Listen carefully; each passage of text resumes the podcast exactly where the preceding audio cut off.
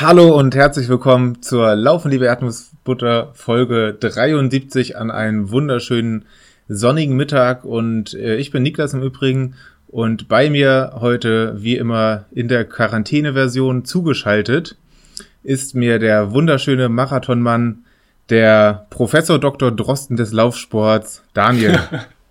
um Gottes Willen. Äh, ja, äh, guten Morgen, äh, live aus der äh, Quarantäne. So geht's, denke ich. Ich finde es immer noch sehr schade, dass wir uns jetzt seit boah, über zwei Monaten nicht gesehen haben. Ich finde das voll schlimm, Niklas. Ich hatte heute, ich war heute Morgen laufen und ich hatte eine Idee. Ähm, wenn du also mal so sporadisch gesprochen, dass da laden wir nicht nur dich ein, sondern natürlich auch Franzi und gegebenenfalls die Katzen. Wenn du deinen Erstwohnsitz ändern würdest, zum mhm. Beispiel auf Frankfurt zufällig unter derselben Wohnadresse wie ich hause, ähm, dann dürften wir den ganzen Tag lustige Spaßsachen draußen machen, weil wir dann eine Hausgemeinschaft wären. Geht auch, wenn es eine andere Wohnung ist? Ähm, das können die ja schlecht überprüfen. Weil, ah, äh, stimmt, der steht ja mein, nicht auf dem Ausweis. Richtig, richtig. Und äh, es wird ja nur auf den Ausweis gelinst. Und selbst das ist ja schwer möglich, weil wir keine Ausweispflicht mehr haben, wie, wie ich festgestellt habe. Ähm, und deswegen ist das alles, äh, ja, ist das alles eigentlich gar nicht so gar nicht so kompliziert. Man im Zweifelsfall melden sich einfach alle Leute, die man kennt, auf eine Hochhausadresse an mit äh, 73 Stockwerken und schon hat man eine große äh, Freunde Spaßparty draußen am, am Mainufer und ist äh, schwer nachvollziehbar eine Hausgemeinschaft. Vielleicht kann man so den einen oder anderen Stadtmarathon doch noch stattfinden lassen jetzt im Frühjahr. ja, ähm, auf jeden Fall. Wäre eine klingt Idee. Nach einem, nach einem richtig guten Plan. Ich müsste einmal mit den Katzen halt noch Rücksprache halten. Könnte mir vorstellen, dass die dann den einen oder anderen Einwand haben, aber für Franzi und mich kann ich da wohl sprechen, das ist gut. Für ein paar Wochen zumindest. Ihr macht hervorragenden Humus, wir machen, na, was heißt wir? Maria macht hervorragende Quarkbällchen. Ich kann sie einfach nur sehr gut äh, in sehr kurzer Zeit vernichten. Von daher wären ähm, wir wirklich die, die wahrscheinlich schönste wie auch ekelhafteste WG Deutschlands. Drei Wochen lang Quarkbällchen mit Humus. Das wäre geil. Das, das, das wäre eine Art Quarantäne, wie ich sie, äh, wie, wie, wie sogar ich sie aushalten würde. Nun sind wir ja auch ein Laufpodcast. Die wenigsten werden es wissen, aber zumindest im Namen steht es immer noch drinne, bis wir uns irgendwann in Liebe Erdnussbutter Podcast umbenennen. Ähm, wie geht es dir denn auf den Laufsport bezogen, so in den letzten Wochen, in denen wir gar nicht miteinander über den Trainingsstand gesprochen haben? Ähm, gibt es bei dir Updates, zum Beispiel zu den Veranstaltungen, an denen du dich angemeldet hast? Du hast doch ein eigentlich eine enorme Anzahl von Veranstaltungen im Frühjahr geplant gehabt. Genau, äh, viele geplant gehabt, manche vergessen und dann nachgeholt. Und äh, vorab muss ich sagen, ich glaube, ich, ich gehöre zu den wenigen äußerst privilegierten Läufern hier in äh, derzeit auf der Welt, die äh, einfach schon drei richtig gute Wettkämpfe dieses Jahr hatten im Bereich von Januar bis März, die äh, vor allem der letzte auch gerade noch äh, auf den letzten Meter der, der Prä-Corona-Zeit gefallen sind. Äh, von daher habe ich äh, wahrscheinlich gar keine, gar keine Berechtigung oder gar keinen großen Anlass zu meckern. Ähm, nichtsdestotrotz waren natürlich auch äh, Wettkämpfe von mir betroffen, unter anderem der Weinstraßenmarathon, der jetzt Mitte April oder Anfang April gewesen wäre, ich glaube am 4. April, ähm, was mich äh, auf der einen Seite nicht so getroffen hat, weil es absehbar war, auf der anderen Seite halt auch geärgert habe, weil ich speziell dort einfach gemerkt habe, dass ich richtig, richtig, richtig gut in Form bin. Ähm, der ein oder andere wird vielleicht einen Race Day Link von mir schon bekommen haben oder stand auf der Liste, dass er einen bekommt, was ich da so beim beim ähm, Weinstraßenmarathon so vorhab und sagen wir es mal so, ich wäre brutal angelaufen und wahrscheinlich auch brutal eingegangen, aber ich hätte es einfach mal drauf angelegt. Ähm, einfach weil ich den Marathon dort geil finde und ähm, ja, weil ich, weil ich Bock drauf hatte.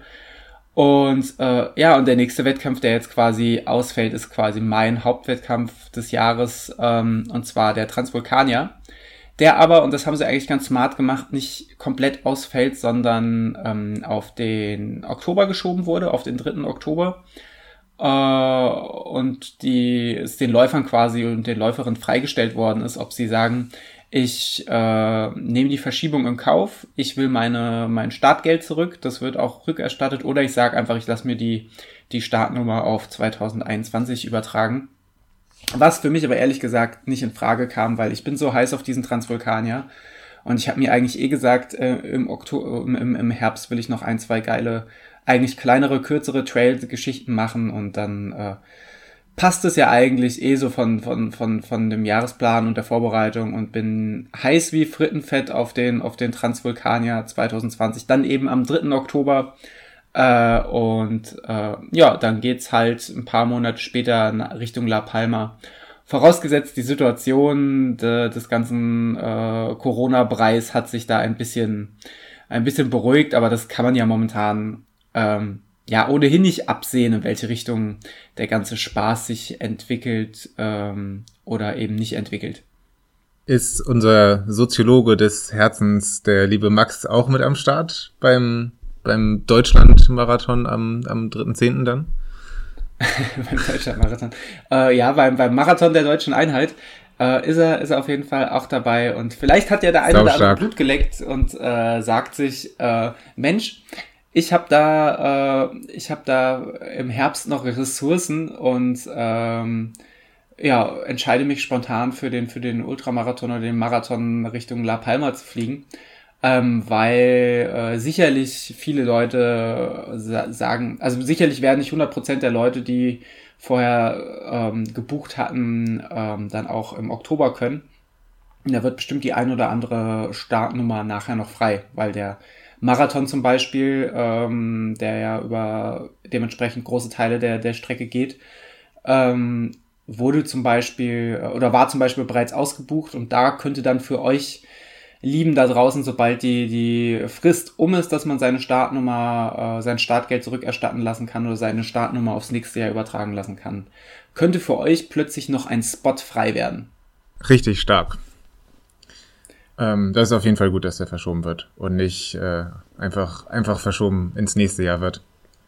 Ja, ähm, finde ich, finde ich auch gerade, gerade weil du ja auch, äh, was die, also im Gegensatz zu den, zu den Straßenläufen hast du jetzt im Trail-Bereich, es gibt mittlerweile richtig viele große Trail-Veranstaltungen, die sicherlich auch konkurrieren, aber es ist äh, jetzt im Bereich eines, eines äh, Transvulkaniers ist die Konkurrenz sicherlich nicht so groß, weil das Transvulkanier-Ding ja auch zu den, zu den, zu den, zu den äh, größten Trail-Veranstaltungen wahrscheinlich Europas im Jahr zählt. Und ich glaube, zu dem Zeitpunkt Oktober ist auch relativ untypisch. Und das Ganze hat ja für mich auch den, den überragenden Vorteil, das ist mir in der letzten Woche bewusst geworden. Ähm, ich bin ja tatsächlich leider nicht so gut darin, bei, bei schönem Wetter und Sonnenschein zu laufen. Eigentlich bin ich bei, habe ich immer das Wetter als Vorwand am Start, um zu sagen, dass irgendwas nicht klappt. Seien wir mal ehrlich, ich kann immer gut meckern, was das angeht. Ähm, aber mir fällt es wirklich schon recht schwer, mich an Hitze zu adaptieren. Äh, und so kann ich zumindest sagen, ich habe den ganzen fucking Sommer Zeit zu trainieren und äh, ich glaube schon, dass es ein Unterschied ist, wenn ich vorher meine, meine langen äh, Gebirgsläufe oder Mittelgebirgsläufe im Taunus bei ähm, 30 Grad oder 25 Grad gelaufen bin oder wie jetzt im Februar bei 10 Grad. Also ähm, das äh, wird sicherlich, wird sich sicherlich dann auch auf der Strecke bemerkbar machen, auch wenn es natürlich, ähm, ja, machen wir uns nichts vor, auf dem Kamm des Vulkans so oder so richtig unangenehm, äh, richtig, richtig äh, warm und heiß wird. Ähm, aber an sich würde ich sagen, habe ich, wenn ich, wenn ich jetzt so Richtung La Palma gucke, noch eine große Baustelle, die es bis dahin zu beseitigen gilt. Ähm, oder zwei. Das eine wäre Form weitestgehend erhalten, weil ich schon das Gefühl habe, ich bin richtig gut drauf. Äh, und zum anderen einfach äh, ja lernen, wie man läuft, ohne hinzufallen. Weil das Hinfallen, wer, wer, wer, wer vielleicht mein Strava-Profil im Auge hat, äh, ich zähle mittlerweile ab und an, wenn ich im Gebirge laufen gehe, oder was heißt Gebirge, Mittelgebirge, Taunus, äh, die Tage, äh, an denen ich ähm, nicht stürze. Und ähm, das sind meistens gar nicht so viele zusammenhängende, wie, wie euch aufgefallen ist oder euch aufgefallen sein könnte. Und ähm, was im, im Taunus vielleicht für Schürfwunde und blaue Flecken oder mit etwas Pech auch ein bisschen mehr äh, äh, dafür sorgt, wird wahrscheinlich auf dem Vulkangestein äh, auf La Palma ein, noch ein bisschen mehr wehtun. Und das wäre so, das ist wahrscheinlich mein Projekt des Sommers. Nicht nur was ich mittlerweile glaube ich kann gut hinfallen können. Also das äh, den, mein letzter Schurz, den habe ich mit einer mit einer Judo Rolle halb äh, halb abgefedert. Das sah wirklich äh, richtig gut aus. Nichtsdestotrotz hat mich der Weg zu dieser Judo Rolle auch äh, wieder vier neue Narben an den Knien gekostet. Ähm, äh, irgendwelche Schürfwunden, die unsauber verheilt sind und wo ich jetzt wo, wo ich einfach froh bin, dass ich bis heute noch keine tätowierten Beine oder keine tätowierten Knie habe, weil äh, mittlerweile werde einfach jedes Motiv vollends verschandelt. äh, und ja, das ist, das ist so, das ist so mein Projekt, was ich jetzt angehe. Einfach laufen, ohne, ohne irgendwie zu sterben. Ganz, ganz ehrlich, mein letzter Sturz war letzte Woche Dienstag. Da habe ich äh, das Ganze so als Fahrtspiel gemacht und bin dann einen Downhill. Ich habe ich hab mich einfach nur locker rollen lassen, bin mal wieder an irgendeinem Stein hängen geblieben, gestolpert. Ich habe mich mit dieser Judo-Rolle überschlagen, bin einfach auf dem Rücken gelandet und lag einfach auf dem Boden und ich habe nicht mal mehr Aua gesagt oder habe mich nicht mal mehr geärgert. Vorher habe ich immer schreiend äh, in den Wald hineingerufen und geflucht. Und äh, letzte Woche Dienstag, obwohl ich geblutet habe und obwohl ich genervt war, äh, war habe ich einfach nur gesagt, uff, und mehr, mehr ist an der Stelle nicht mehr passiert und ich denke, äh, das ist jetzt dieser Grad an Resignation. Jetzt bin ich, jetzt bin ich genau da angekommen, dass ich sage, okay, ein, ein, ein, ein Schmerz und blutige Schienbeine sind für mich jetzt nur noch uff. Jetzt können wir von, von da aus sehr gut durchstarten und um am Ende vielleicht oder am, am Anfang des Herbstes, am Anfang Oktober an dem Punkt zu sein, dass ich vielleicht auch dieses Uff nicht mehr brauche, weil ich einfach nicht mehr überall hinfall. Das wäre schön. Ich könnte mir vorstellen, dass du einfach viel zu schnell bist. Insgesamt. Und wenn es nicht klappt bis Oktober, dann vielleicht mal bei Decathlon oder so gucken. Ähm, Schienbeinschoner, Knieschoner, so Boxhandschuhe, um alles abzufedern. ich habe schon überlegt, Gasmaske. So, so ist auch gut für Corona. Einfach so, so diese Skaterhelme, diese Inline-Skaterhelme, die, die von fern aussehen einfach wie so, wie so, ähm, wie so Bowlingkugeln einfach die auf den Kopf ziehen. Da hat man vielleicht einen merkwürdigen Schwerpunkt, aber äh, äh, Safety first. Das kann ich sehr gut nachvollziehen. Ja, fair. Und ich habe gerade ähm, mal überlegt, ähm, sonst Änderungen könnte natürlich sein für den Transvulkanier im Oktober jetzt, dass es morgens einfach noch, noch ein gutes bisschen länger dunkel ist, richtig? Genau, ähm, aber, aber du hast du hast ja ohnehin äh, Stirnlampenpflicht und sogar Rücklichtpflicht, was ich ja auch äh, ein bisschen amüsant finde. Ähm, ja, und äh, was, was wahrscheinlich so sein wird, dass es morgens äh, nochmal erheblich kühler wird, aber es tagsüber, zumindest wenn ich mir so die Durchschnittstemperaturwerte von La Palma für Oktober und Mai, Anfang Mai anschaue, dann wird es wohl tagsüber nochmal ein Ticken wärmer und es könnte mit niedriger Wahrscheinlichkeit sogar Niederschlag geben. Aber das sind alles so Mutmaßungen, auf die wollen wir uns nicht einlassen, sondern äh, wir freuen uns einfach drauf, dann da den, den, den Transvulkanier mit etwas Verzögerung äh, rocken zu können. Da freue ich mich auch drauf. Das wird großartig. Genauso wie der Wings for Life World Run am 3. Mai, glaube ich. Ähm, danke erstmal nochmal an dich, dass du da für uns ein Team organisiert und angemeldet hast bei diesem Red Bull. Und ich habe eben mal nachgeguckt und war ganz, ganz großartig begeistert ähm, davon, dass da sich schon sehr viele Leute angemeldet haben, nämlich 15 an der Zahl. Und ähm, da auch schon einiges an Geld zusammengekommen ist. Also jetzt heute ist der 21. April und es sind über dieses Team bereits 435 Euro gesammelt worden. Das finde ich ziemlich cool. Und du bist einer von den 15 Teilnehmern. Genau. Was hast du dir vorgenommen für den Rings for Life Run? Ist es für dich der Transvulkanier-Ersatz im Mai? Wirst du dich komplett abschießen?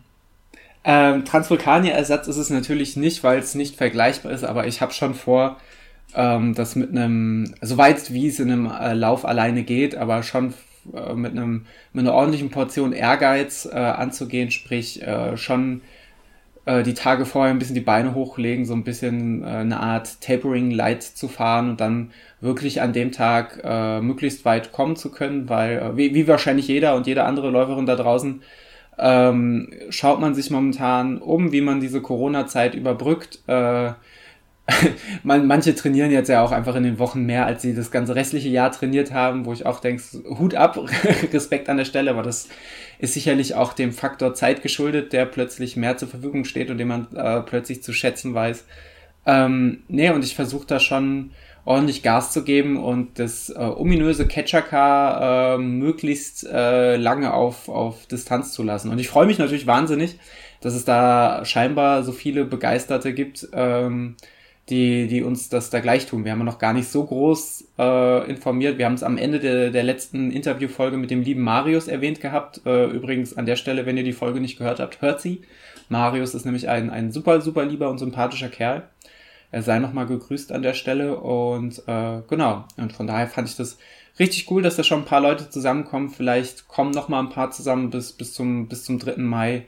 Und dann starten wir alle äh, virtuell um die ziemlich ungünstige Zeit von 13 Uhr äh, mittags, die, die mir jetzt schon beim bloßen Gedanken daran ein Riesenloch in den Magen reißt. Ähm, ja, starten wir dann los, um dem Catcher Car zu entfliehen.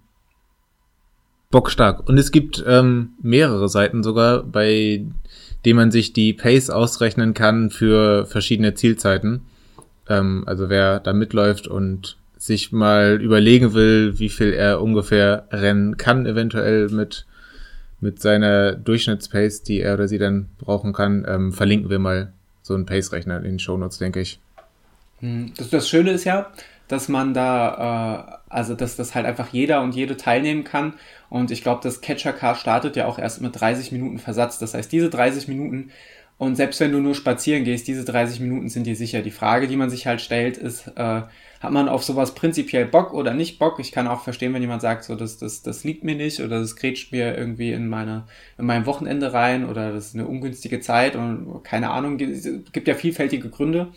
Ähm, aber auf der anderen Seite äh, ist halt die Einstiegshürde und das finde ich so gut, so, so niedrig, weil halt jeder und jede der, der Lust hat, einfach an den Start gehen kann und ähm, jeder macht einen Fortschritt. Mindestens mal die 30 Minuten, die das äh, Catcher Car noch virtuell steht, bevor es losfährt, plus dann die Zeit.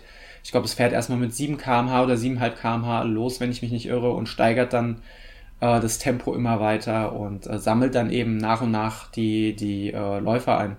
Ähm, zum, zum Vorgehen, ich, ich weiß nicht, äh, ob alle das, das Laufen mit der App kennen. Also diese, diese Vor-Ort-Läufe, die sind ja relativ simpel, weil das, dich das Catcher-Car, ähm, das Auto ja dann wirklich überholt und du dann raus bist.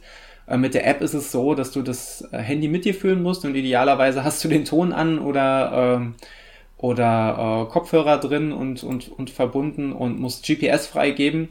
Und der trackt dich dann die ganze Zeit, trackt dein Tempo und äh, die zurückgelegte Distanz und dann sagt dir eine Stimme aus dem Off, ähm, dass das Catcher Car gestartet ist, dass es näher kommt und irgendwann eben auch, dass es dich überholt und dass du dann eben damit, damit raus bist. Und wer dann ein bisschen ehrgeiziger ist, der, der wird dann auch am Ende äh, sich über eine globale, genauso wie eine, glaube ich, äh, regionale, ähm, also regional, sprich aufs, aufs Land bezogene Ergebnisliste freuen können, wo er mal schauen kann, wo er dann so, so abgeschnitten hat, wobei dass mich das eher gar nicht reizt, weil äh, dafür ist es dann doch zu wenig Wettkampf und äh, man muss ja auch sagen, das Manipulationspotenzial ist durch so einen so einen Lauf, wo jeder mit einer Handy-App allein für sich läuft, ist dann doch auch ein bisschen zu groß aus, aus meinen Augen heraus. Das habe ich mir auch schon gedacht, schon überlegt, ob ich mit dem Rennrad mitmache. ja gut, wenn du da eine Durchschnittspace hast von äh, einer Minute auf einen Kilometer und das dann aber, weiß ich nicht, äh, 60 Kilometer durchziehst, dann äh, ja, werden sicherlich auch da Fragen aufgeworfen. Na, gut. Oder schlecht. Ja. Ja, mega. Dann äh, bin ich auch da sehr, sehr gespannt. Aber ich glaube, ich habe deine Frage noch gar nicht beantwortet, oder? Was du vorhast, ich habe ich hab das so, so verstanden, dass du keine genaue Kilometerzahl auf die Kommastelle gerundet hier angeben möchtest, aber vielleicht möchtest du doch? Da, äh, eine genaue Kilometerzahl nicht, aber ich möchte zumindest äh, äh, ich möchte zumindest mindestens mal den Marathon voll machen. Das ist so das, was ich, was ich richtig gern abliefern würde, plus, äh, plus Distanz X. Äh, um Marathon zu schaffen, wäre das, glaube ich, die Pace für einen 3 Stunden 5 Marathon. Also auch, äh, auch für mich nicht unbedingt aus dem, aus dem Ärmel zu schütteln. Also ich, ich habe die Seite hier offen, das ist eine 4,25er Pace auf dem Marathon. Genau, das ist ungefähr das, was ich äh, eine Minute schneller als das, was ich vorletztes Jahr in Münster gelaufen bin als, als Marathon-Bestzeit. Und ähm, ich weiß, dass es richtig kernig wird und richtig anspruchsvoll. Äh, aber ich habe da einfach, ich habe da einfach Bock drauf, mich zu challengen und wie, wie man das so challengen auch richtig gutes Wort der Zeit. Alles ist äh, momentan eine Challenge übrigens. Das ist äh, sehr wichtig zu Zeiten von Social Media und Corona, dass jede Herausforderung im Leben einfach einen Hashtag äh, bekommt und man es Challenge nennt. Äh, bei weiteren Fragen fragt Social Media Profi Daniel Arnold. Äh, mein PayPal-Link findet ihr in der Bio.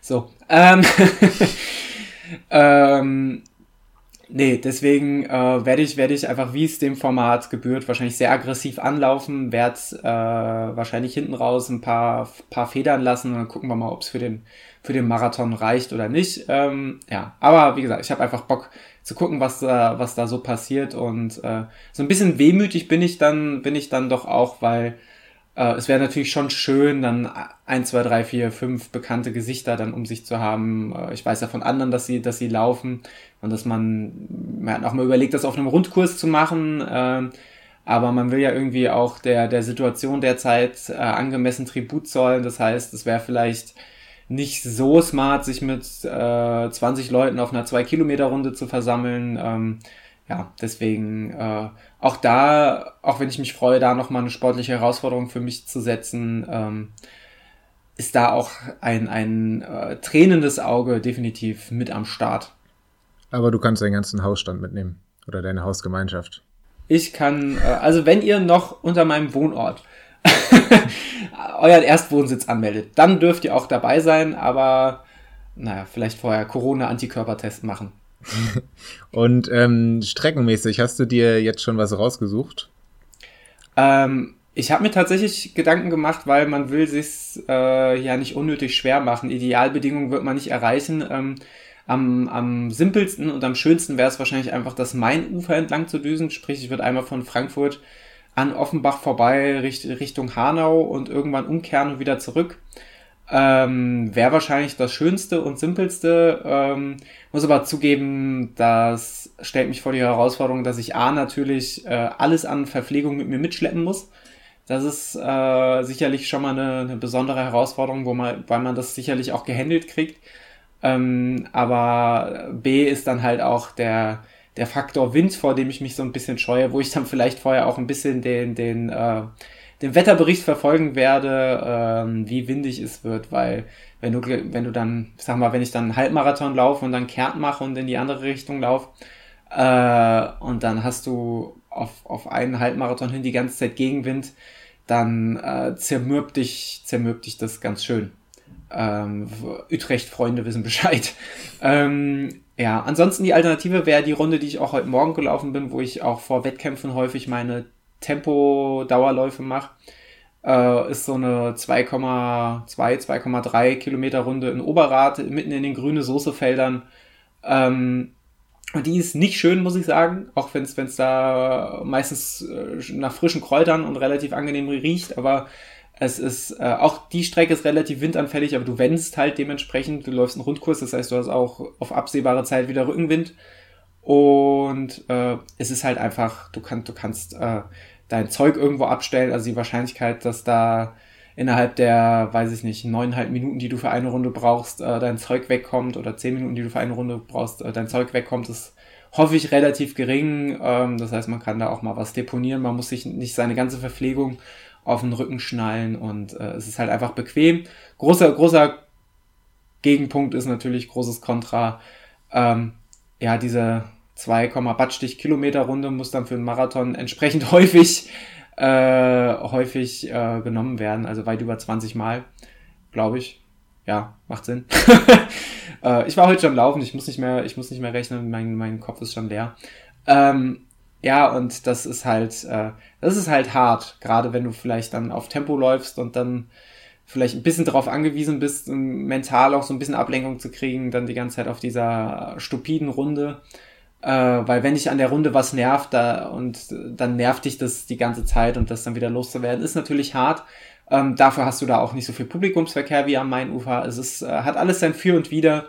Und äh, ja, ich habe ja Gott sei Dank noch, ich glaube, zwei Wochen Zeit äh, oder knapp zwei Wochen Zeit, mir Gedanken darüber zu machen. Und äh, vielleicht entscheide ich es auch einfach spontan und werde dann losrennen. Super schön. Ich glaube, dass du in einer richtig guten Form bist. Und ähm, ich sehe das an deinem Strava. Ich habe da vorhin mal ein bisschen rumgeschaut und habe zum Beispiel gesehen, dass deine äh, dein vier Wochen Kilometer Durchschnitt laufmäßig aktuell bei über 98 Kilometern liegt. Ähm, ja, du machst dauernd äh, Tempoläufe und ähm, ja, ich glaube, dass du da richtig gut in Form für bist und da mal mindestens einen Marathon rausholst fürs Erdnussbutter-Team. Das wäre das wäre richtig schön. Ähm, zum Strava-Profil muss ich sagen, das Ganze ist natürlich immer so ein bisschen trügerisch, weil ja, ich habe einen hohen Laufumfang, aber wenn ich jetzt zum Beispiel auf einen schnellen Marathon trainieren würde, hätte ich keine vier Wochen diesen hohen Laufumfang am, am Stück. Also ich versuche da momentan den, den Weg zu gehen zwischen, ähm, zwischen maximaler Spaß und äh, immer noch mindesterforderlichen Sinn. Also ähm, das ist so, so, so ein Kompromiss, den ich gerade mache, um zur Zeit der Corona-Krise mich nicht ganz wegzuschießen, aber so ein bisschen so ein bisschen Struktur beizubehalten, aber auch einfach ähm, einfach viel viel Spaß zu haben und die Zeit sinnvoll zu nutzen, weil äh, ja Stand jetzt wird es mal bis bis August wahrscheinlich keine Laufveranstaltung geben oder bis September, je nachdem wie die Bundesländer ihre ihre Grenze für Großveranstaltungen ähm, definieren. Äh, du hast dich ja ein bisschen schlau gemacht und herausgefunden, was das in NRW bedeutet, was mich auch ein bisschen zum Staunen gebracht hat. Ähm, ja, von, von daher äh, kann, kann, kann ein Blick auf Strava da so ein bisschen trügerisch sein, aber auf der anderen Seite kann ich auch relativ selbstbewusst sagen, dass mein Körpergefühl momentan, was die Leistungsfähigkeit angeht, äh, ziemlich gut ist. Also ich fühle mich äh, läuferisch so fit wie, wie schon lange nicht mehr, sogar noch fitter, würde ich sagen, als vorm Frankfurt-Marathon und dementsprechend, ähm, ja, würde ich dann gern eben den, den Wings for Life Run nutzen, um da entsprechend für mich auch irgendeine Zahl aufs Papier zu schreiben, auch wenn sie natürlich in, im Wettbewerbsverhältnis letztlich nichts wert sein sollte. Ja, äh, du bist auch einen Marathon gelaufen, so jetzt vor ein, zwei Wochen, glaube ich, ähm, mit über 1000 Höhenmeter. War das auch so Bereich maximaler Spaß oder was, was wolltest du mit dem bezwecken? Äh, also, und ja, also mega, dass du ihn gelaufen bist. Das klang gerade irgendwie sehr kritisch, Entschuldigung. was soll das? Nein. Nee, ähm, es war tatsächlich äh, eher, eher maximaler Spaß, aber das dann äh, in, in einem sinnvollen Rahmen gesetzt. Ähm, also von, von zu Hause auf dem Feldberg laufen, das habe ich schon, schon länger mal als, als Pro Projekt gehabt und ich wusste auch von ein, zwei anderen, dass es die als Projekt hatten, zum Beispiel der, der liebe Tim, ähm, der das übrigens jetzt vergangenes Wochenende auch gemacht hat. Ähm, genau, und ich bin dann einfach zu Hause losgelaufen, habe mir eine Route über, über Strava-Routenplaner geplant, äh, hoch an, an großen Feldberg und wieder runter zur U-Bahn-Station und dort sollte mich Maria dann aufsammeln, das Ganze äh, oder sie hat sich dankenswerterweise dazu be, äh, bereit erklärt, mich aufzusammeln. Wenn ich sage, sie sollte mich, klingt das so be, äh, ja, klingt das so, als hätte ich es ihr befohlen. Ich habe sie natürlich ganz lieb gefragt, äh, ob, ob sie das tut und sie hat sich Gott sei Dank dazu, dazu erbarmt, weil äh, das, das ist ja auch was, das ist ja auch nicht selbstverständlich, dass man da immer so grenzenlos supported wird. Ähm, auf jeden Fall haben wir den Plan dann spontan umgelegt, weil ich mich irgendwo aufgrund einer Baustellenführung und ich die Umleitung nicht gefunden habe, äh, schon nach zehn Kilometern kurz verlaufen habe, so dass ich eigentlich unterwegs gemerkt habe, wenn ich oben auf dem Feldberg ankomme, habe ich den Marathon bereits voll. Und äh, ja, deswegen habe ich mich gleich oben abholen lassen, was eigentlich trainingstechnisch ganz klug war, weil so hattest du zwar diesen, diesen langen, langen Lauf, der und ein Marathon, der, der ist natürlich anstrengend, unabhängig vom, vom Tempo, definitiv. Ähm, auch wenn ich da nicht, nicht an meine Grenzen gegangen bin. Ähm, aber so hatte ich dann eben den, den langen, den langen Lauf, den Marathon ohne am Ende nochmal diesen, diesen äh, Killer für die Muskulatur und für die Beine zu haben, dass ich dann eben von den 1000 Höhenmetern, die ich aufwärts gelaufen bin, nochmal äh, 600, 700 hätte runterknallen müssen. Äh, was sicherlich Spaß gemacht hätte und mir auch sicherlich Befriedigung gebracht hätte, was aber, ähm, seien wir ehrlich, äh, für, die, für die Belastung der, der Muskulatur äh, nochmal richtig hart gewesen wäre. Ja, und so bin ich dann, glaube ich, unterm Strich auf etwa 1000 Höhenmeter auf den Marathon gekommen und äh, wovon, glaube ich, ja, 1000 positiv, 300 abwärts. Die 300 abwärts waren relativ zu Beginn und dann bin ich eigentlich ab, sagen wir, ein Drittel der Strecke kontinuierlich äh, aufwärts gelaufen. Erst moderat und dann eben zum Feldberg hin dauerhaft aufwärts. Was für mich äh, neben dem Spaß und dem Projekt an sich natürlich auch den Effekt hatte, da einfach mal ähm, sich darauf einzulassen, auf eine Strecke, die permanent schwieriger wird. Das, also eben zu wissen, dass man die ganze Zeit bergauf läuft und du moderat startest und nicht nur deine Beine müder werden, weil, weil du eben dann schon 30, 35, später 40 Kilometer in den Beinen hattest, sondern weil du halt auch permanent äh, die, die, die Steigung permanent äh, äh, zunimmt. Und das war, war auch schon so, so ein kleines Erfolgserlebnis, das Ganze dann äh, für mich so souverän geschafft zu haben. Und es hat halt einfach, einfach Spaß gemacht, das Wetter war geil. Und äh, überraschenderweise war ich danach auch ziemlich, ziemlich schnell wieder, wieder fit, was mich auch darin bestärkt hat in dem Empfinden, dass ich da an dem Tag ähm, doch deutlich fernab von meiner Grenze agiert habe. Irre. Würde ich sogar als großes Erfolgserlebnis bezeichnen. Ja, es hat halt, es ist halt schön, wenn, wenn du auf der einen Seite hast du halt dieses persönliche Erfolgserlebnis, so ein Projekt von sich umgesetzt zu haben. Es ist halt, und ich glaube, das können viele nachempfinden, weil viele sich gerade persönliche Projekte setzen und per persönliche Ziele und die jetzt angehen. Und ich glaube, jetzt ist auch genau die richtige Zeit dafür. Und auf der anderen Seite ist es natürlich, äh, zeigt es halt auch, wie, wie, was man sich erarbeitet hat, rein auf sportlicher Basis, wenn du in der Lage bist, ohne große Vorbereitung, ohne Tapering aus einer normalen Trainingswoche zu sagen, ich laufe jetzt mal einen Marathon. Und dann ein Marathon auch noch mit äh, keiner unmenschlicher, aber zumindest mit einer erwähnenswerten äh, Steig Steigung. Ähm, das ist einfach, das ist einfach schön und das ist eigentlich für mich auch so ganzheitlich betrachtet, unabhängig davon, ob ich mich auf einen Wettkampf vorbereite oder nicht, ist es, finde ich, so, so ein guter, so ein guter Status quo, den ich mir gern erhalten würde, zu sagen, ich bin körperlich in der Lage, äh, aus dem Stegreif, auch, auch wenn es vielleicht da nicht immer so äh, locker läuft wie jetzt vor, vor zwei Wochen, ähm, aber ich bin prinzipiell in der Lage, spontan einen Marathon aus den Beinen zu schütteln, einfach weil ich es konditionell drauf habe. Und das ist so, so mein Gradmesser, dass wenn, wenn ich fit bin und wenn ich nicht verletzt bin, dass ich mir ungefähr dieses Level gerne erhalten würde. Das ist ein gutes Level. Ja, klingt, klingt ganz schön, klingt, glaube ich, schon ganz schön äh, arrogant oder zumindest ganz schön, ganz schön privilegiert, ein bisschen anmaßend, aber das ist so äh, der, der, der Bereich, in dem, dem, dem ich mich agiere oder an den, den ich denke, wenn ich so von, von Fitness rede. Das andere denken vielleicht an fünf Kilometer, an zehn Kilometer Zeiten, an, an Sprintzeiten und ich denke halt einfach in Maßstäben von, ähm, ist auch einfach simpler. Ich denke einfach in Maßstäben von, könnte ich morgen loslaufen und einen Marathon finishen, äh, unabhängig von der Zeit oder nicht. Das ist so mein, mein Gradmesser an Fitness. Ja, solange du den nicht äh, ausschließlich auch an anderen Menschen ansetzt und ähm, alle anderen beleidigst, die nicht alle zehn Stunden Marathon laufen, ist das, denke ich, nicht arrogant und also klar privilegiert, aber ja auch ein Privileg, dass du dir selber hart erarbeitet hast und hoffentlich nicht gekauft hast mit zehn Dopings. Das könnte übrigens so auch äh, äh, aus dem nächsten Wahlkampf von der FDP stammen. Das ist ein Privileg, äh, Privileg, ein, ein Privileg so rum, ein Privileg, Privileg, das du zurecht hast, weil du hast es dir erarbeitet. Ein Hoch auf die private Marktwirtschaft. So geht's. Ich hoffe, dass die FDP an der nächsten Wahl nicht mehr teilnimmt. Das wäre schön. Boah. Äh, lieber Niklas,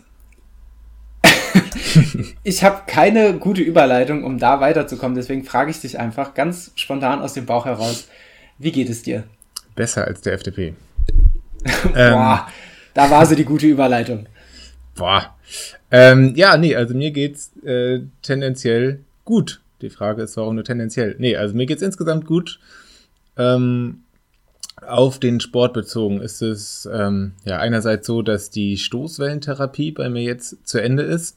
Ich bin mir nicht mehr so ganz sicher, wie intensiv ich darüber hier gesprochen habe, aber um es nochmal kurz zusammenzufassen, es waren drei Termine für mein äh, lediertes Knie, beziehungsweise die ledierte Patellasehne. Äh, es war sehr, sehr schmerzhaft, ähm, wurde immer schmerzhafter.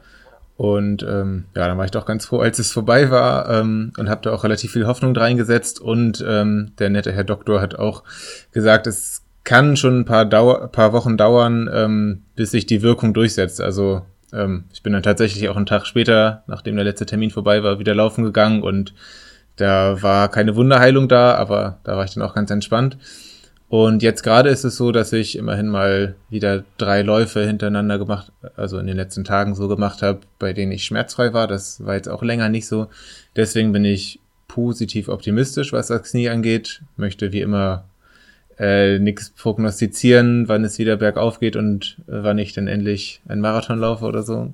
Aber äh, ja, nee, da bin ich ganz positiv. Und ansonsten habe ich die Zeit, ähm, ja, Faktor Zeit ist mehr, das hast du ja vorhin schon gesagt, ist auch bei mir so. Ähm, durch Arbeit im Homeoffice und digitale Uni und so Späße ähm, versuche ich die Zeit auch zu nutzen, auch wenn ich nicht laufen kann oder nicht so viel laufen kann, wie ich das gerne würde. Ähm, und fahre momentan vor allem viel Rad und ähm, gehe wandern. Das sind so meine beiden, beiden Sachen. Also ich versuche zumindest aktuell eigentlich jeden Tag in irgendeiner Form Sport zu machen. Also mein, mein Mindestding ist dabei eigentlich so mindestens einmal nach der Arbeit oder so den, den Hausberg hochspazieren. Aber ja, auch gerne gerne Radfahrten und da habe ich mich so ein bisschen, habe mich ein bisschen ins Radfahren verliebt. Habe mich auch gewundert. Ich habe hab auch bei Strava die eine oder andere Diskussion geführt, weil ich bin hier im Siegerland bisher, ich wohne jetzt vor anderthalb Jahre hier, glaube ich, äh, wenig Fahrrad gefahren, weil ich ja so irre Angst vor Bergen hatte. Genauso wie das beim Laufen auch war, wo ich hier im Podcast wahrscheinlich zehn Folgen lang angekündigt habe, dass ich niemals in den Bergen laufen kann, weil ich wahrscheinlich rückwärts runterfalle und dann äh, bei Brudi Grimm den, den Spaß meines Lebens gehabt. Und beim Fahrradfahren war das auch so. Ich habe, glaube ich, Anfang, Anfang April äh, eine Fahrradfahrt bei Strava irgendwie sowas genannt wie ich hasse Höhenmeter beim Fahrradfahren. Ähm, zehn wütende Kommentare bekommen. und dann habe ich das einfach noch ein paar Mal gemacht und jetzt bin ich sehr, sehr großer Fan von, von Radfahren in den Bergen. Ja, also auch keine Riesenberge, aber ähm, ist schon was ganz anderes, als in Hamburg Fahrrad zu fahren. Und ja, ich habe jetzt ein paar bisschen längere Ausfahrten gemacht. Meine längste war knapp 110 Kilometer lang. Das war schon ganz schön anstrengend, habe ich danach erstmal eine Stunde geschlafen. Ähm, aber ist auf jeden Fall richtig cool und werde ich so in den nächsten Wochen definitiv weitermachen. Und auch sollte es mit dem Laufen jetzt wieder richtig bergauf gehen und ich kann wieder normal ins Lauftraining einsteigen, würde ich zumindest solange kein, kein äh, Wettkampf Tag am Horizont zu sehen ist, das auch immer mal wieder äh, ja, in die Woche einbauen. Großer Fahrradfan. Das ist so meine Zusammenfassung. Verstehe ich. Also das, das Siegerland an sich, ich kann schon nachvollziehen, dass du so ein bisschen, bisschen Berührungsängste hattest, da mit dem Fahrrad durch die Gegend zu schießen, weil äh, gerade gerade da, ich weiß nicht, wie du gefahren bist, ob du mehr Landstraße gefahren bist oder mehr so so so äh, Waldwege. Ähm, aber gerade so auf den Landstraßen, wenn du so manche Dörfer querst und dann wieder den, den Berg hochkurbeln musst. Das ist schon einfach fucking anstrengend. Ähm, und auf der anderen Seite, äh, wenn man sich erstmal überwunden hat, du profitierst ja auch langfristig vom, vom Laufen von. Also äh, prinzipiell ja jetzt schon sowieso zu sagen, dieser Ansatz, müssen sie einmal am Tag Sport machen, finde ich super. Ähm, und, und, ist ja diese, schiebt ja auch diese, diese äh, blöde Laufpause oder zumindest diese laufberuhigte Phase äh, in ein viel, viel positiveres Licht. Wir hatten das ja auch damals mit dem Christian im Interview, der es ja auch ähnlich gesagt hat, der, der eben dann äh, nicht mit dem Fahrrad die, die Höhenmeter gefressen hat, sondern quasi äh, sich in den, äh, den, den Crosstrainer in McFit annektiert hat, den er enteignet hat und äh, äh, zu seinem besten Freund gemacht hat. Und ich finde, find, bin immer großer Fan davon, da so, da das Ganze äh, positiv zu, zu besetzen. Und von daher kann ich nur sagen, äh, tipptopp. nee, also ich finde, das Geile am Fahrradfahren ist, da kriege ich gleich Sehnsucht, wenn du so erzählst von, ja, da bin ich 110 Kilometer gefahren und so. Das Geile am Fahrradfahren ist ja, du hast ja einfach so eine unfassbare Reichweite, oder? Es ist, es ist einfach geil. Das finde ich auch, ist auch so eins der Hauptargumente fürs Fahrradfahren. Richtig geil, wie weit du kommen kannst in, in Gegenden, also in denen ich hier noch nie war und in andere Bundesländer und so Späße. Ja, da, da blicke ich gleich ganz, äh, ganz neidisch zurück in von dir bereits in der Vergangenheit beschriebene Touren wie mit dem, mit dem Fahrrad äh, an die niederländische Grenze und äh, da eine Pommes reingedrückt oder dir deine Langstreckenfahrradtour nach Paris und so. Das sind einfach, das sind einfach so Sachen. Ja, läuferisch geht es auch, aber läuferisch hat es gleich, äh, ist, ist es gleich un, unlängst viel anstrengender und hat einen viel größeren, größeren Organisationsaufwand. Und äh, ich meine, hey, mit einem gescheiten Rad, da hast du zumindest meistens einen Gepäckträger oder du kannst das Gepäck oder, oder das Gewicht besser verteilen und du bist halt einfach, du hast halt einfach wahnsinns die Range, äh, wenn, wenn du gut trainiert bist. Äh, auch mal die 150 Kilometer oder 110 Kilometer am Tag und mehr und äh, ist es einfach, jetzt an der Stelle, ich fahre fahr pro Woche vielleicht 40 Radkilometer, wenn es hochkommt, aber äh, an der Stelle einfach eine Ode ans Radfahren gesungen. Ganz genau. So, und du hattest eben auch gefragt, äh, wie oder wo ich fahre. Ähm, tatsächlich jetzt so auf Land- und Bundesstraßen, auch davor habe ich mich so ein bisschen, äh, habe ich ein bisschen gezögert vorher auf jeden Fall. Also ich äh, fahre schon relativ selbstbewusst so und habe ja auch nicht so ein Riesenproblem damit, wenn ich dauernd von, von Autos überholt werde, aber super gern mache ich es natürlich auch nicht, insbesondere wenn es so eine schöne, entspannte Ausfahrt sein soll. Und ich glaube, ich habe einfach sehr von der Corona-Sache profitiert. Darf man natürlich auch immer nicht so laut sagen, aber ich denke, in diesem Fall war es mal wieder so, denn ähm, ja, also die Straßen waren zumindest zeitweise ähm, ziemlich leer und ich versuche dann mal, wenn, wenn die Kontaktbeschränkungen und so langsam zurückgefahren werden, mal zu gucken, ob das an Corona lag oder ob es auch daran lag. Also ich meine, ich bin, fahre hier halt dann durch, durch Dörfer, in denen wahrscheinlich auch ohne Corona niemand rumläuft oder Auto fährt. Ähm, vielleicht ist da auch sonst wenig los. Und ähm, ja, gibt natürlich auch Uhrzeiten und Wochentage, an denen weniger los ist. Also ich habe zum Beispiel diese 110 Kilometer Ausfahrt, habe ich an einem Sonntag um halb sieben morgens gestartet und habe die ersten zweieinhalb Stunden, glaube ich, zehn Autos gesehen und dann um neun oder zehn den ersten Mensch ohne Auto. Äh, das ist schon, ist schon auch ganz schön. Ähm, ja, wie gesagt, vergleiche ich da mal nach der Corona-Zeit, wenn Corona endlich vorbei ist. Mega gut. Kann man also festhalten, in Deutschland haben genau zwei Leute von der Corona-Krise profitiert, äh, Niklas Rübke und Jens Spahn. ja. Ich lasse es, ich lasse es mal so im Raum stehen. Und international betrachtet natürlich noch Bill Gates. Du bist quasi der Bill Gates der Podcast-Szene. Äh, lieber Niklas, du bist ja und, und viele andere in unserem Erdnussbutter Racing Team ja auch gewissermaßen äh, direkt von Corona-Wettkampfabsagen betroffen. Und zwar hat sich die, die Absagesaison ja über den Hannover Marathon, über Hamburg-Marathon bis jetzt auch zum, zum äh, Brody Grimm-Lauf äh, durchgezogen, was ja leider auch absehbar war. Ähm, hast du, äh, wie, wie, hast, wie hast du das aufgenommen? Ähm, ja, gefasst. Also ja, ich habe eigentlich die ganzen Sachen, die ganzen Absagen relativ entspannt aufgenommen, bin dann natürlich auch da in einer besonderen Lage, weil ich zum Beispiel am Hamburg-Marathon, der abgesagt worden ist, da hätte ich wieder wirklich absolut nicht teilnehmen können.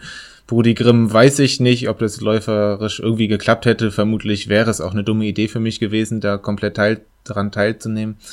Ähm, ja, von daher musste ich mir da ja gar nicht so viel Gedanken drüber machen. Ist auf jeden Fall für den Lauf schade. Ich denke mal, dass ich auch, wenn ich nicht gelaufen wäre, da irgendwie rumgeturnt wäre äh, weil ja ganz viele Freundinnen und Freunde von uns auch angemeldet waren. Äh, von daher habe ich das auf jeden Fall mit einem weinenden Auge gesehen und das ist auf jeden Fall mein, mein Lieblingswettkampf in den letzten Jahren geworden. Und ja, deswegen war ich schon schade. Ähm, trotzdem, es gab eine, eine sehr nette Absage. Ähm, es gibt jetzt den, den neuen Termin fürs nächste Jahr. Und genau. Gibt auch wie bei vielen anderen vielen anderen Marathons oder anderen Laufwettkämpfen dann verschiedene Möglichkeiten, wie man mit den Startgebühren umgehen kann. Und das fand ich beim Brüder Grimmlauf ganz nett. Also man kann die, das, sich das komplette Geld natürlich einerseits rückerstatten lassen, man kann sich fürs nächste Jahr anmelden, ähm, kann das Geld spenden und hier noch als, äh, als vierte Alternative ähm, haben die geschrieben, dass man denen das Geld quasi auch überlassen kann und die spenden das an einen guten Zweck, der in dem Fall ist ähm, an gemeinnützige Projekte, die sich um die Hinterbliebenen des Attentates in Hanau kümmern.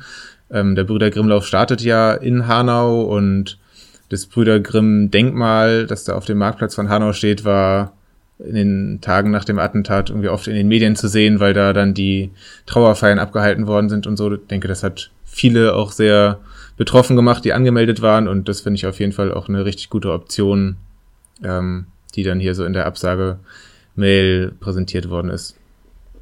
Finde ich ähm, richtig, richtig gut und finde ich auch, ähm, also ich habe nicht dran gezweifelt, dass die Organisatoren des Brüder Grimmlaufs da so souverän mit, uh, mit umgehen, uh, aber es freut einen natürlich dann umso mehr, wenn man dann da in seiner Annahme bestätigt wird und äh, ja, gerade, dass sie das, das Attentat in Hanau, ähm, das Rech Rechtsterroristische nochmal äh, noch quasi ein bisschen in den Fokus bringen, äh, finde ich auch sehr, sehr, sehr, sehr angenehm, weil momentan ist ja das, das Mediengeschehen ja dann doch äh, monothematisch mit Corona besetzt, natürlich auch zum großen Gro äh, Großteil nachvollziehbar, aber äh, ja, also die, die, alles, was da in Hanau passiert ist, ich bin auch so, so indirekt betroffen, weil es halt eben direkt um die Ecke ist und weil man dann doch auch so ein, zwei Connections dann da in die Richtung Hanau hat und weil man es halt, äh, auch wenn man selber nicht betroffen ist, die Betroffenheit bei, bei seinen eigenen Freunden und Bekannten merkt und äh, ja, es ist, äh, ging, es ging einem dann, obwohl man selber ja, ich sag mal, ganz, ganz nüchtern und plump keine Aktien in der Sache hat, dann, dann sehr nah und äh, ich war schon so ein bisschen so ein bisschen ergriffen oder empört, dass das ganze Thema eben so schnell aus den Medien verschwunden ist, obwohl noch so viel so viel unklar und so viel Klärungsbedarf ist und ähm, naja, es kommen sicherlich auch wieder andere Zeiten. Deswegen will ich das Fass hier an der Stelle erstmal nicht weiter aufmachen, sondern hebe es mir für andere, für andere Zeitpunkte auf und freue mich einfach, dass sie dass die Organisatoren des Brüder Grimmlaufs da ein, ein Auge für haben und ein Ohr. Ähm, genau, so viel, so viel zum Brüder Grimmlauf. Es gab ja auch bei uns, und du, du bist da deutlich näher am Zeitgeschehen und an den Personen, ähm, gab es ja auch Freunde, die äh, sich gesagt haben, so eine Marathonabsage, die trifft uns vielleicht emotional kurz, aber wir gehen den Ganzen mit Trotz entgegen und so äh, geschahen an der äh, fast schon überregional bekannten Breitenbach-Runde äh, kuriose Dinge und äh, es wurden Marathoni, Marathons, wie ist eigentlich der Plural von Marathon? Marathonsis. Marathonsis. es wurden äh, diverse Marathonsis gelaufen. Lieber Niklas, was ist da am Breitenbach passiert?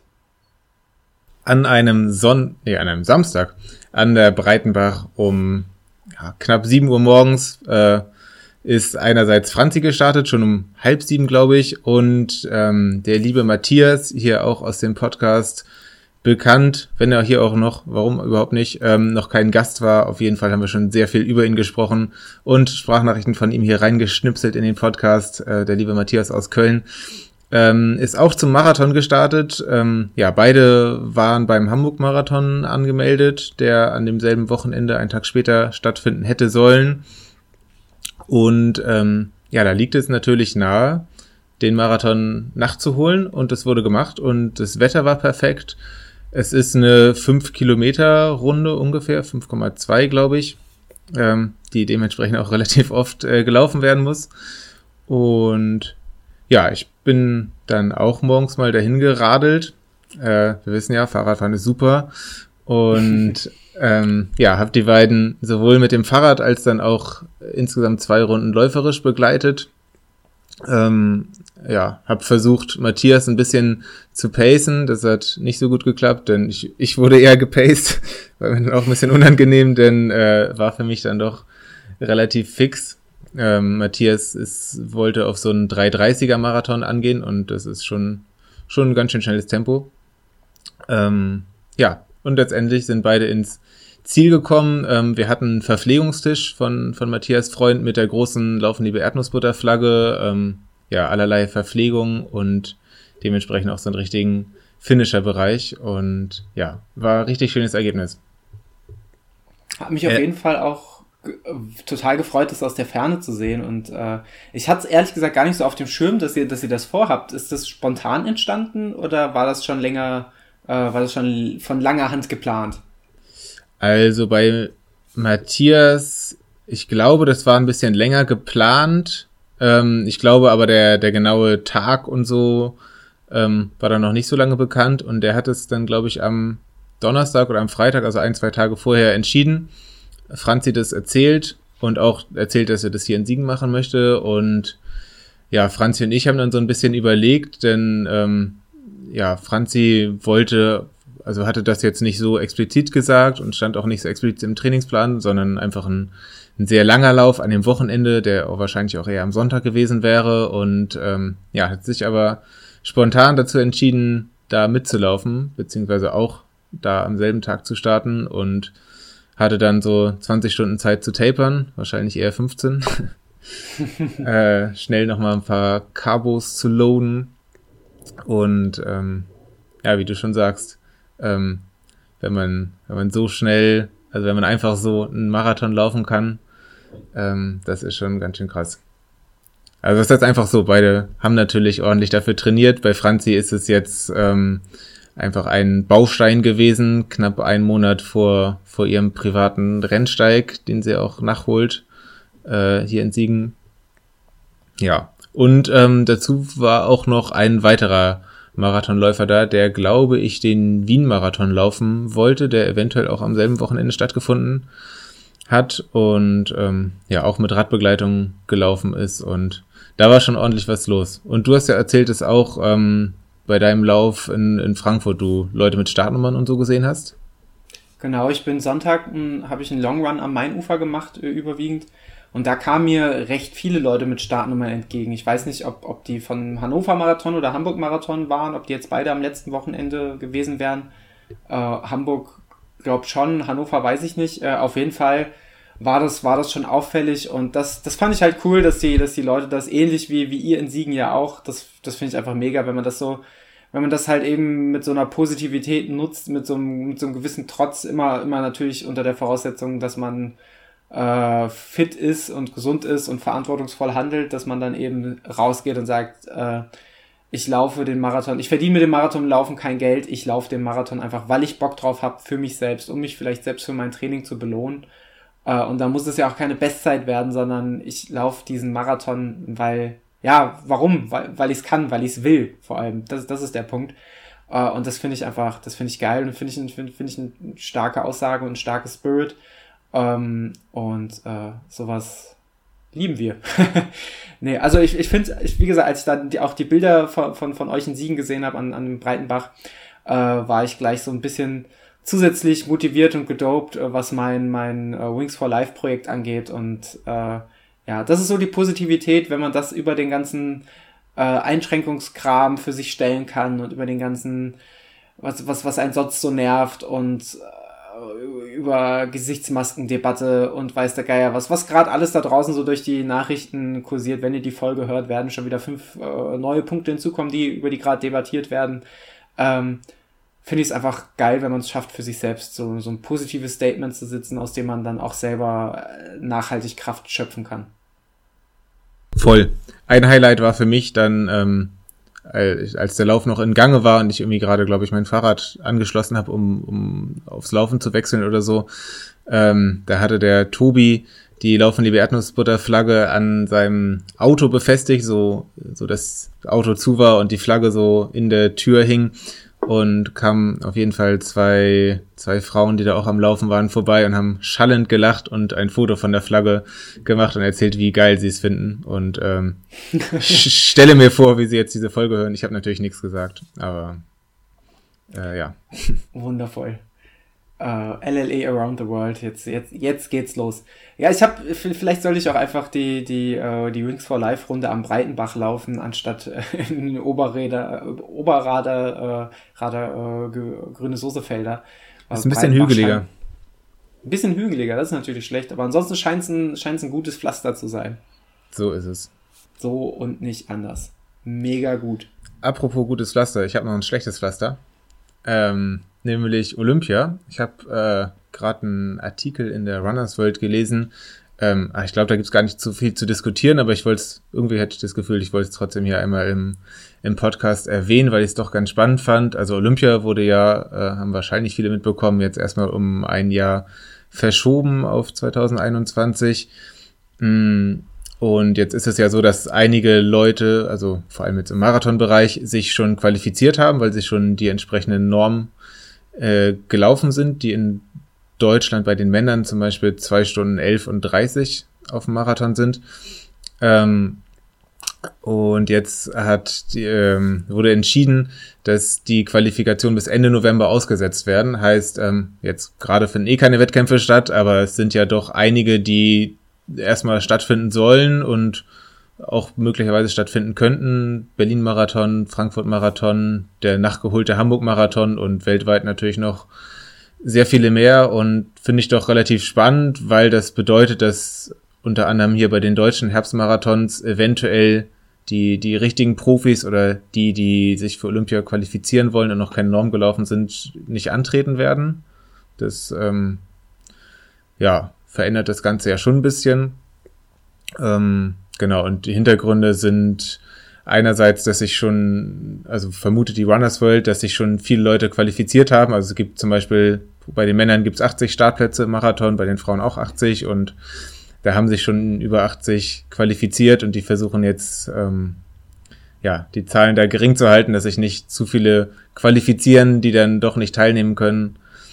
Ähm, genau. Und andererseits haben wir, glaube ich, auch schon mal in einer der letzten Folgen drüber geredet, ist ja, dass das Doping Kontrollsystem gerade, ähm, wie so vieles auch, äh, beschränkt ist und nicht so richtig stattfinden kann und da wahrscheinlich auch Tür und Tor offen wäre, wenn man jetzt direkt im September beim Berlin-Marathon eine Norm laufen könnte. Ja, mal schauen, wie das weitergeht. Ich bin gespannt und ähm, fühle irgendwie auch mit mit den, also die, die ich kenne, mit den deutschen Profiläufern oder Halbprofiläufern. Also zum Beispiel Hendrik Pfeiffer ist so ein ein Läufer, den ich äh, sehr gerne laufen sehe und ähm, sehr inspirierend finde, der jetzt wenig, wenig so Werbungs- und Marketing-Sachen macht, sondern hauptsächlich läuft und noch nebenbei arbeitet und so und ähm, der jetzt auch echt Probleme hat durch die ganze Corona-Sache, denn er kann keine Startgelder kassieren und ähm, ja, kann, kann keine Norm laufen und das ist auch doof. Auch wenn es natürlich Leute gibt, denen es schlimmer geht, wie immer. Natürlich, aber äh, ja, ich, ich muss sagen, ich sehe ich, ich sehe das zwiespältig. Auf der einen Seite äh, diesen, diesen äh, Doping-Aspekt, den sehe ich absolut. Wir hatten, du hast ja gesagt, wir hatten es bereits hier mal in der Folge erwähnt, aufgrund der Aussage von Patrick Lange in der Frankfurter Rundschau. Und ähm, ja, den Punkt kann ich nachvollziehen. Nichtsdestotrotz ähm, finde ich es finde ich es schon heftig, so die, die deutschen Laufveranstaltungen, äh, insofern sie dann wirklich alle im Bereich vom September, Oktober stattfinden und das ja wirklich äh, ein geballter, äh, ge, ge, geballter Druck ja auch unter den ganzen Großveranstaltungen, die eben verschoben haben, nicht abgesagt haben. Wir sprechen da von Köln-Marathon, der eh sowieso im Herbst ist, den Berlin-Marathon, dann prischt aber noch so ein Hamburg-Marathon rein, der ja auch enorme Zugkraft hat äh, und ein enormes Prestige. Und dann findet das alles innerhalb von äh, sechs Wochen statt. Und äh, maximal sechs Wochen. Und dann äh, ja und dann während man vielleicht sonst in der Situation wäre, dass sich die, dass sich die ähm, Laufveranstalter vielleicht um die deutsche Elite buhlen, damit eben ein Hendrik Pfeiffer beim Köln-Marathon die, die Bestzeit läuft und nicht in, in, in äh, oder die, die Quali läuft und eben nicht in Berlin. Ähm, ja, könnte jetzt, wird jetzt genau der gegenteilige Effekt eintreffen, nämlich dass man äh, dass man die, äh, dass man sich zurückzieht und wahrscheinlich dann eher die, die Zeit nutzt, um äh, entweder, entweder ein, wahrscheinlich ein Formtest läuft, aber wozu? Äh, oder eben die, die Vorbereitung für die, für die nominell dann zählende Olympia, äh, Quali, Quali zur Olympianorm ähm, äh, in Angriff nimmt.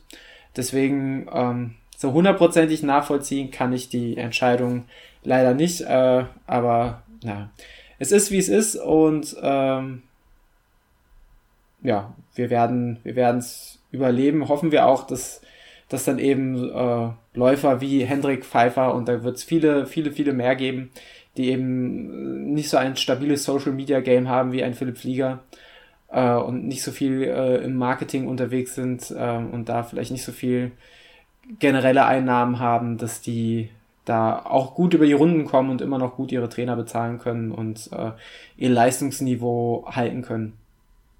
Ja, der Patrick Lange, der, der ja eben diese Aussagen zum Doping geäußert hat, der hat übrigens jetzt zwischenzeitlich letzte Woche äh, angeregt, ob man denn den Ironman Hawaii, der Mitte Oktober stattfindet, vielleicht, ähm, ob man den nicht dieses Mal nur für Profis machen könnte und die ganzen Altersklassenathleten nicht teilnehmen und äh, ja, hat einiges an Kritik dafür abbekommen, auf jeden Fall. Ähm, ja, ich weiß nicht. Ist natürlich auch zwiespältig und mal gucken. Wir werden es nicht entscheiden. Wir werden nur zugucken, wahrscheinlich.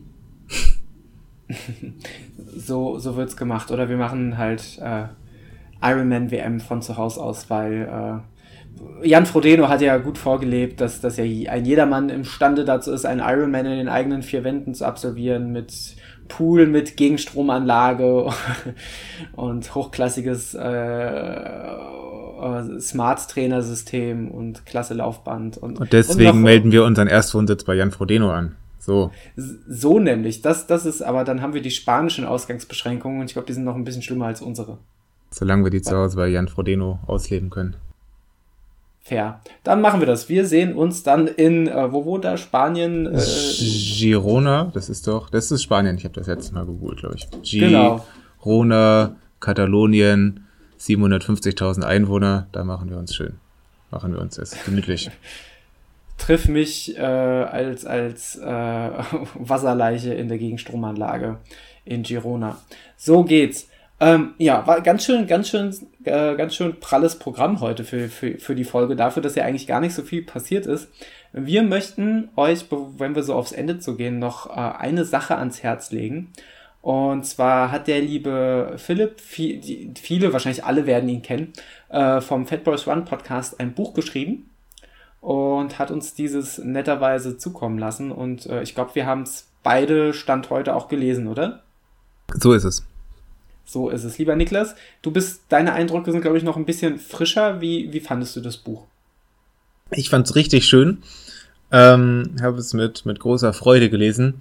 Ich mich einerseits habe ich, war ich so ein bisschen hm, nostalgisch dabei vielleicht, weil Fat Boys One, glaube ich, die, die Erinnerungen verschwimmen immer so ein bisschen, aber glaube ich, der erste Laufpodcast war, den ich gehört habe ähm, und auch schon relativ früh zu meinen Laufanfängen. Da habe ich immer Fat Boys Run gehört und dann noch Kippchen dabei, ist ja klar. ähm, genau, und äh, er, erzählt viele Sachen, die ich quasi aus dem Podcast schon wusste. Also es war jetzt nicht schlimm, dass es doppelt gemoppelt war quasi, aber ähm, da habe ich mich dann quasi wieder an meine Laufanfänge, die doch irgendwie schön waren, äh, erinnert. Ist auf jeden Fall, der Philipp kann super schreiben und ähm, ja, hat eine, eine breite Spanne äh, oder Palette an Themen auf jeden Fall in dem Buch. Mich hat jetzt nicht, nicht jede interessiert, zum Beispiel ging es so um Graffiti und, und äh, viel Cannabiskonsum, da kann ich leider nicht, nicht so richtig mithalten. Vielleicht auch ohne leider, keine Ahnung. Ähm, also es ist genau, also ich finde, der Titel ist so ein bisschen, bisschen irreleitend, weil es geht nicht nur ums Laufen, sondern es ist eine Biografie, finde ich mehr. Ähm, aber eine richtig gute Biografie und er ist ein richtig lieber Kerl und ähm, von daher würde ich es auf jeden Fall uneingeschränkt empfehlen und äh, ja, fand's richtig gut. Wie kam es bei dir an? Ähm, ich habe gerade ein bisschen gegrübelt, weil es ja schon ein paar Tage länger her, dass ich es gelesen habe. Ähm, nichtsdestotrotz fand ich es äh, auch richtig, richtig gut. Mir hat die, die Aufmachung insgesamt sehr gefallen. Äh, anhand dieses, äh, letztlich hat sich das Buch ja an, an gewissen, zum Beispiel an dem 100 Kilometer Taubertal-Lauf so ent, entlang gehangelt und im Gegensatz zu dir haben mir eigentlich gerade die Passagen besonders gut gefallen, wo es eben nicht nur ums Laufen ging, sondern äh, äh, um, um, um, äh, um Sprayer-Szene und äh, Skater-Szene und sowas, wo äh, was, was ich generell schon immer mit, mit, mit, mit großem Interesse verfolgt habe und gesehen habe, auch wenn ich irgendwie nie Teil des Ganzen war, weil ich weder gut skaten noch gut sprayen konnte. Und auch, äh, naja, Cannabiskonsum ging so. ähm, aber äh, nee, deswegen, ich, mich hat es wirklich interessiert. Was mir besonders gut gefallen hat, war diese Mischung aus, äh, aus dem Geschriebenen. Also Philipp hat definitiv, aber das weiß man ja auch aus seinen Artikeln bei Aktiv Laufen und Co., eine gute Schreibe. Äh, und das hat aber auch einfach sehr, sehr gut zu der, zu der, zu der Aufmachung gepasst. Also gerade mit den, mit den, mit den, mit den gut aus, also mit dem wirklich schönen ähm, Design des Buchs, äh, also von, von, von der Grundaufmachung mit, mit vielen kleinen Ideen, die, die man vielleicht auch erst entdeckt, wenn man das Buch ein zweites oder drittes Mal aufschlägt. Ähm, das Einzige, was mich so ein bisschen verschreckt hat am Anfang, war dann wirklich der, der, der Klappentext, beziehungsweise auch der, der, der Promotext des, des Verlags, wo ich wo ich da leider sagen muss, okay, äh, hätte, hätte, hätte man nur danach beurteilt, dann hätte mich das Buch wahrscheinlich am Anfang eher erstmal ein bisschen verloren. Ähm, aber ja, sobald man sich, sobald man es liest, ist man eigentlich voll drin und es ist halt einfach super locker und super schnell weggelesen. Äh, und ja, also da fällt es mir schwer, äh, Kritik zu üben oder Kritik zu finden. Ähm, wie du schon sagtest, ein super lieber Kerl. Ähm, ein gutes Buch äh, was, was einen inspiriert, äh, was ein bisschen mehr bietet als, als nur das, das Läuferische und gerade diese Orientierung äh, an diesem, an, an diesem Meermonster ist natürlich auch so, so, so ein relativ cleverer Weg, sich, äh, äh, sich da zu verwirklichen oder so sein, sein, seinen Rahmen aufzuschreiben, seinen Rahmen zu schildern. Ähm, ja, sei an der Stelle nochmal ein bisschen die Werbetrommel gerührt, äh, wenn ihr überlegt, euch ein Laufbuch zu kaufen, dann könnt ihr gerne dieses kaufen. So ist es. Und danach ähm, das auch eintragen in unserem LLE-Lesezirkel bei Goodreads. Da haben sich viele Leute angemeldet und ich habe auch Leute gesehen, die, die sich quasi erst einen Account gemacht haben und dann direkt in unseren Lesezirkel reingeslidet sind. Das hat mich persönlich auch sehr gefreut, dass das mich so gut auch, funktioniert. Mich auch absolut. Und äh, jetzt vielleicht in, in Zeiten von Corona, man hat ein bisschen mehr Zeit, äh, will ich mir jetzt auch mal, will ich jetzt auch mal angehen, das Ganze ein bisschen mit Leben zu füllen, äh, dass man vielleicht mal ein, Thread hat äh, als, als Tauschbörse, dass man sich ein bisschen austauschen kann, dass man mal virtuelle Bücherregale anlegt, ähm, damit das Ganze vielleicht mehr ist als nur ein Gruppenname im jeweiligen Profil, sondern das Ganze auch ein bisschen mit Inhalt füllt, weil äh, ja, also wir, wir alle, glaube ich, die in diesem Lesezirkel jetzt Mitglied sind, haben diverses an Laufliteratur und vielleicht auch die ein oder andere Empfehlung oder den ein oder anderen Schatz, den man gern mit, mit Freunden teilen würde. Und äh, ich habe euch ja jetzt auch ungefragt mal ein Buch zukommen lassen, wo ich meine Meinung erstmal für mich behalten würde und einfach mal gespannt bin, wie es bei, bei euch ankommt, lieber Niklas. Das war super, ja, da ähm, machen wir jetzt mal den, den Mantel des Schweigens drüber rumgehüllt und ähm, sprechen dann demnächst mal darüber. Das war auf jeden Fall super. Hier kam ein Buch an und Quarkbällchen. Wie schön nee. kann ein, eine Quarantäne sein? Ja, wobei die Quarkbällchen, glaube ich, schon, äh, weil wir nicht dran gedacht haben, dass ja die, die Post momentan, die Poststellen nicht, nicht ganz so häufig, äh, also die, die rumliegenden Pakete nicht ganz so häufig aufsammelt, äh, waren die Quarkbällchen, glaube ich, nicht mehr ganz so geil und fluffig, wie sie, wie sie früher einmal waren. Aber ich hoffe, sie waren noch äh, genussvoll verzehrbar. Sie waren deliziös und wundervoll. So wie ein Podcast mit dir gegen 12 Uhr mittags, lieber Niklas. In oh, diesem das Sinne, ist so schön. Wenn, wenn, hast du noch Punkte auf deiner Liste? Ansonsten würde ich sagen, machen wir einfach den Deckel auf diese Folge wie auf einen Suppentopf. Boah, ich habe äh, nur noch einen großen Dank, natürlich einerseits wie immer an dich, dass du dich erbarmt hast, an einem Mittag um 12 Uhr dich mit mir hier zusammen an den Quarantäne-Podcast zu setzen und aber auch an die ganzen vielen Leute, das hat mich irgendwie dann doch überrascht, weiß ich nicht, ähm, die vielen Leute, die an unserem Gewinnspiel aus der letzten Folge mit Marius, wo wir es angekündigt haben, teilgenommen haben um ein Singlet. Äh, stand jetzt zur Aufnahme, äh, läuft das Gewinnspiel noch und wir äh, haben, haben die äh, Gewinner noch nicht ausgelost oder den Gewinner oder Gewinnerin. Ähm, das passiert aber und äh, dann wird die Person auf jeden Fall benachrichtigt und wir machen das bestimmt auch noch irgendwie lustig bei Instagram und anderen sozialen Medien bekannt. Ähm, genau. Lustig ist immer gut. Lustig, das sind wir, das klingt nach uns. Jetzt kannst du den Topf drauf machen, denke ich. Äh, den Deckel. Alles klar. Mann. Den, der, der, der Deckel wird getopft und auch keine Ahnung und wer noch alles geköpft wird. Lieber Niklas, es war mir ein Fest, mit dir diesen Podcast aufzunehmen. Ich hoffe, du kannst dieses wunderschöne Wetter genießen und neben Uni und Homeoffice äh, noch ein bisschen deine wunderschönen Beine auf dem Radl in die Pedale treten lassen. Lieber Niklas, es war wunderschön. Ich wünsche dir was. Ciao, ciao. Tschüssi.